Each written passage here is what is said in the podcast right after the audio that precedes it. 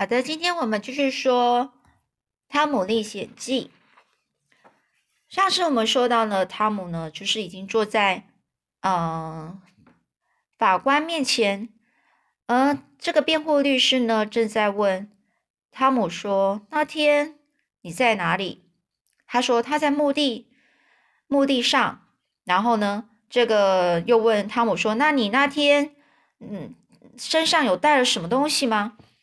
这个汤姆又说带了一只死猫。这时候，全部的人呢，在场全部的人呢，就是爆出了一片笑声。法官呢，这时候呢，又开始用锤子锤一下，敲敲敲，然后呢，就是要大家开又恢复肃静。我们要用那一只猫的尸体来做证物。现在，请你把当时所发生的事情详详细细的告诉我们。你说实话，不要怕。这时候，这个辩护律师就这样跟汤姆说。汤姆呢就开始说了。一开始他还有有一些吞吞吐吐，后来呢越说越流利。在场的极安静的，没有一点声音，每一个眼睛呢都在注视着他，就好像很怕漏听了任何一句话。当汤姆说到这一件这个很可怕的场面的时候呢？听众的情绪呢达到的最高潮，这时候啊，医生啊，他就拔出十字架，然后用力打过去，就把莫夫波特打晕了。这时候，印第安乔捡起地上的刀子，然后突然就往他身上刺过去。哇！一声，印第安乔打破了窗子，从窗口飞也似的逃走了。这个印第安乔是本来他是坐在法院里面嘛。当他知道呢这件事情被人家知道了，他马上呢打破窗户，从窗口那边逃出去了。有人想到呢要去去阻止他，但是呢他已经跑得无影无踪了。所以在公开审判的前一天晚上啊，汤姆原来去找了律师，告诉他这件事情，才使得莫夫波特可以呃就是得到这个。呃，就是不用呃逃免逃于呃死刑这一个命运啊，所以呢，汤姆再度成为了更了不起的英雄。第二天的报纸都以头条新闻，然后去去刊载这件事情，就是去报去呃报道这一件事情，并用大字呢很大的字写出汤姆的名字，而赞扬他呢正义感还有勇气。白天呢，汤姆呢就很威风，得洋洋得意。可是，一到晚上啊，他的情绪就会陷入恐惧。每天晚上都梦见印第安乔用凶狠的眼睛在盯着他，所以只要一太阳一下山，就是再好玩的事情，他也不敢走出家门一步。有一天，哈克就责备汤姆说：“你不应该违背他们两个的这是誓言。”从那天起，这个哈克说：“从那天起，我才知道人是最最靠不住的。”汤姆就说：“你也别怪我，我不能眼睁睁的看着一个无辜的人被判死刑啊！我认为把秘密说出来等于做了一件好事，心里才痛快。莫夫波特不是很感激我们吗？”哈克就说：“虽然这样，难道你不爱惜自己的生命吗？那个印第安乔不会放过我们的。”我一想到他，我就好害怕。汤姆就说：“你没有到法庭的证人席上作证，他不会知道你的。”哈克又说：“可是你那天晚上不是都对律师说了吗？所以我的名字一定会传到乔的耳朵的。”汤姆就说：“不会的，我拜托那位律师不要说出你的名字。”哈克说：“那也靠不住。不过，汤姆，你一点都不怕吗？”汤姆说：“怎么可能不怕呢？”我白天还好，但是一到晚上我就后悔了。我们不说出出去，当然是最安全。哈克就说：“乔还没被逮捕，逮捕到以前呢，我们都不能够安心的过日子，真讨厌。”汤姆就说：“他一定会被抓到了。”哈克又问他说：“你凭什么觉得是这样呢？”汤姆就说：“我我猜的啊。”哈克就说：“你想一想。”你他一刀就杀死医生，多可怕！啊更何况他想要我们的命，根本就不必动刀。看他那两条粗壮的手，要捏死我们，不是不是就跟捏死一只小鸡一样的容易吗？汤姆就说：“哈克，不要讲那些让人上当的话，就那些话让他觉得很可怕。不要再说那些可怕的话了。我们不要老往坏处想。”哈克又说：“谁也不愿意往坏处想啊。可是还是那句话啦，在他还没被逮捕以前呐，我就是不安心。事实上呢，警察机关啊，每马上就展开了去去就是去气凶行动。气凶行动就是去找这个。”这个呃，印第安桥这件这件事情去寻找，而且悬赏要不布告也都推贴出来哦，就是如果有人看到他呢，抓到他呢，就可以有奖金。可是呢，印第安桥仍然是无影无踪。时间一久呢，搜捕的工作也就松懈下来了。镇上的人呐，有渐渐的忘记了这件事情，这件轰动一时的杀人案就不再被提起了。日子一天一天的过去了。两个孩子的恐惧也逐渐消失了。在美国啊，很久很久以前，传说的海盗在各处埋藏藏宝藏的故事，有冒险精神的男孩几乎都是有这样的一个挖宝的欲望。有一天呢，这个欲望强烈到汤姆的心头涌上心头的时候，他就立刻就想去找乔乔哈勃，可是呢没有找到。最后呢，他又去找班恩。然后，大家也他刚好呢就去钓鱼了。这失望的汤姆正想回家的时候，就遇到了哈克这个携手魔王。携手魔王就是他们那个海盗的名称嘛。他立刻把哈克就叫到安静的地方，告诉他自己的想法。正在闲得发慌的哈克当然听了觉得很赞成啊。太好了，可是我们到哪里挖呢？汤姆就说随便哪里都可以啊。哈克说：“难道任何地方都可能会埋埋藏宝藏吗？”汤姆就会说：“也不是任何地方都有啦，宝藏总是埋在一些很特别的地方，有的埋在岛上的岩石下，有的埋在枯树根下，有的埋在恰好半夜十二点月亮照不到的阴影下。但是大多数都被都埋在闹鬼的房子地板下。”哈克就问说：“是谁埋的啊？”汤姆就说：“哎呀，当然是强盗啊！难道还会是主日学的校长哦？他们呢，何必费那么大劲把把宝藏埋起来呢？要是我的话，早就花掉了，去过舒服的日子啊！”这是哈克他说的。那汤姆就说：“那如果是我呢，我也会花掉。可是强盗不能这样啊，因为他们一下子拿出太多的钱，会被人家怀疑的。”那哈克又问啊：“那他们为什么埋了以后不回家拿呢？”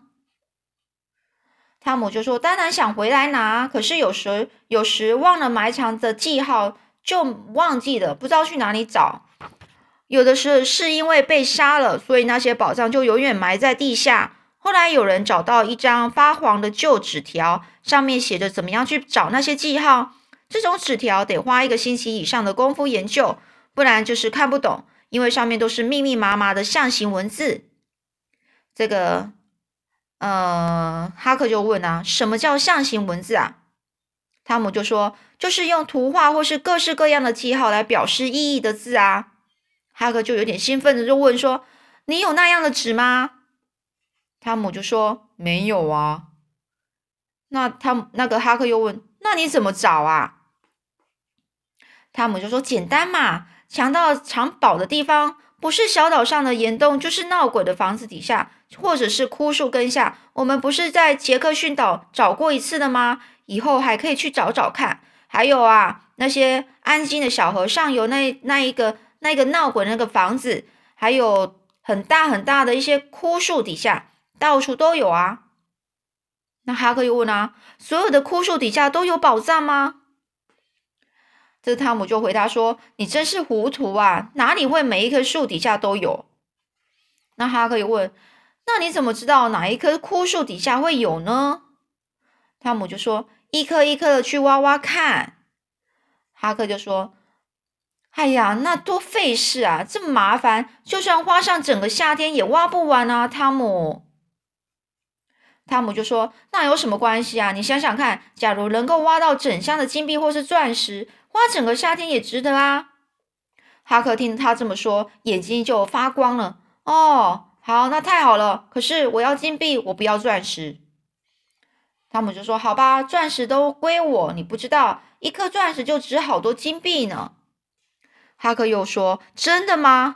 汤姆就说：“当然是真的啊！不相信你可以去问别人。”哈克，你看过钻石吗？哈克就说：“没有啊。”汤姆就说：“国王都有一整袋的钻石。”哎，这哈克又问他说：“什么叫国王啊？”然后汤姆就说：“在我们美国是没有国王啦，可是呢，在欧洲有好多的国王，哎，他们都很神气耶。”那哈克就说。国王为什么要神气呢？汤姆就说：“因为有钱啊，像驼背的老理查也是国王。”那哈克就说：“理查他姓什么啊？”然后呢，这个汤姆说：“国王就只有名字，没有姓呐。”这个哈克说：“哎呀，我不想当国王，没有姓多好笑啊，跟黑奴一样。黑奴就是那一些黑人啊，当时候的黑人是奴隶。”所以呢，他就说跟黑人一样，光有一个名字。可是汤姆，我到底要从哪里挖嘛？汤姆就说：“我也不知道啊。我们还是先从那个安静小河对岸的那个小山旁边那个老枯树下开始挖吧。”这个哈克说：“好吧。”所以呢，汤姆和哈克就带了一把十字十字镐哦，这是一个挖土的东西，还有一个很大的铁锹。他走了四公里的路，到达了目的地时，已经是汗流浃背了。汤姆就说：“哈克，我好期待哦。”然后哈克就说：“是啊，我一定很好玩呢。”那汤姆就说：“我们要是在这里挖到宝藏，你打算做什么啊？”这哈克说：“我嘛，那我就天天喝吃大肉包，喝汽水。每次马戏团来表演，我都去看，而且要坐在最前排，这样日子一定过得很很舒服。”接下来又说。对方又说：“你不打算存一点起来吗？”就是说，那有人回答就说：“存起来，存起来做什么啊？”就说：“将来才有钱要过日子啊。”这哈克就说：“哈，我又不是不不趁早都花掉，我爸回来不拿去喝酒才怪呢。可是汤姆，你那一份要怎么花呢？”汤姆就说：“我要买新风筝、锋利的宝剑、红的领花，还有一只小狗，然后用剩下的钱结婚。”然后那个哈克就说：“结婚？”汤姆说：“是啊。”哈克说：“汤姆，你疯了吗？”哈克，呃，那个汤姆呢，就说：“你怎么这样说啊？”哈克就说：“我告诉你吧，只有傻瓜才会结婚。你看我爸和我妈一年到头都在打架，我看都害怕了。”汤姆说：“那可不一定啊，我绝不会跟和我结婚的女孩子打架。”哈克就说：“我劝你还是多考虑一下吧，女人都是一样的。不过呢，要跟你结婚的那个女孩叫什么名字呢？”然后汤姆就说：“不是女孩，是小姐。”哈克就说：“女孩或是小姐还不都一样？她叫什么名字啊？”那汤姆心里想，心里是希望长大能够和贝奇结婚，但是这件事怎么能够轻易说出口呢？汤姆就说：“将来再告诉你吧，现在还不能说。”哈克就说：“好吧，不过你要是真结婚了，我就会很无聊，更孤单了。”汤姆说：“不会啦，你可以搬到我家跟我一起住啊。现在我们就先不要说这些事了，开始挖宝吧。”所以呢，他们工作了半小时，累得浑身大汗，却什么也没挖到。接着两个人又开始又开始花了半小时继续挖，但是还是一无所获。哈克就叹了一口气说。强盗是不是把宝藏埋得很深啊？汤姆说：“不一定啊，有的很深，有的很浅，大概是我们挖的地方不对。”于是他们又另外找个地方重新动手挖，这回挖的不大起劲。到后来啊，哈克就整个靠在铁锹上，用袖子擦了额头的汗水，说：“汤姆，我们大概又挖错地方了。”汤姆就说：“我看不如到道格拉斯太太家后面。”那个卡迪夫山上那个老树底下去挖看看吧。哈克说：“那个地方好是好啦，可是挖出来的宝藏会不会被那个寡妇抢去啊？因为那棵枯树长在他的土地上啊。”汤姆就说：“他敢，这种财富谁挖到就是谁的啊，和土地无关呐。”哈克认为汤姆说的很对，于是就赶了过去。到了那里，两个人呢开始就工作，继续挖。不一会儿，他们就停下来了。这时候，哈克又问汤姆：“这里也没有，我看还是不对劲呢。”汤姆就说：“奇怪，哈克是不是魔鬼在捣蛋呢？要不然为什么挖了大半天还是找不到宝藏呢？”这个哈克说：“别胡说啊，魔鬼才不会在白天出现呢。”汤姆就说：“对了，我知道我们怎么样，怎么这么傻？我们要到晚上十二点找大树的影子投射地方挖才行啊。”这个哈克就说啦：“我们忙了大半天，花了这么多力气，全都白费了。晚上再好，再再来好了啦。可是汤姆，今天晚上你有办法溜出来吗？”汤姆说：“我可以溜出来啊，我们一定要在今天晚上挖宝。”如果有人看见我们在面挖的整个都是一个洞一个洞的，马上就会知道这附近埋了宝藏，他们也会打这个主意的。然后那个哈克就说：“那么我们今天晚上，我们我还是用那个信号叫你哦。”汤姆说：“好啊，我们就把这家伙先藏在树丛里吧。”好，那我们今天就先讲到这里喽，下次再说喽。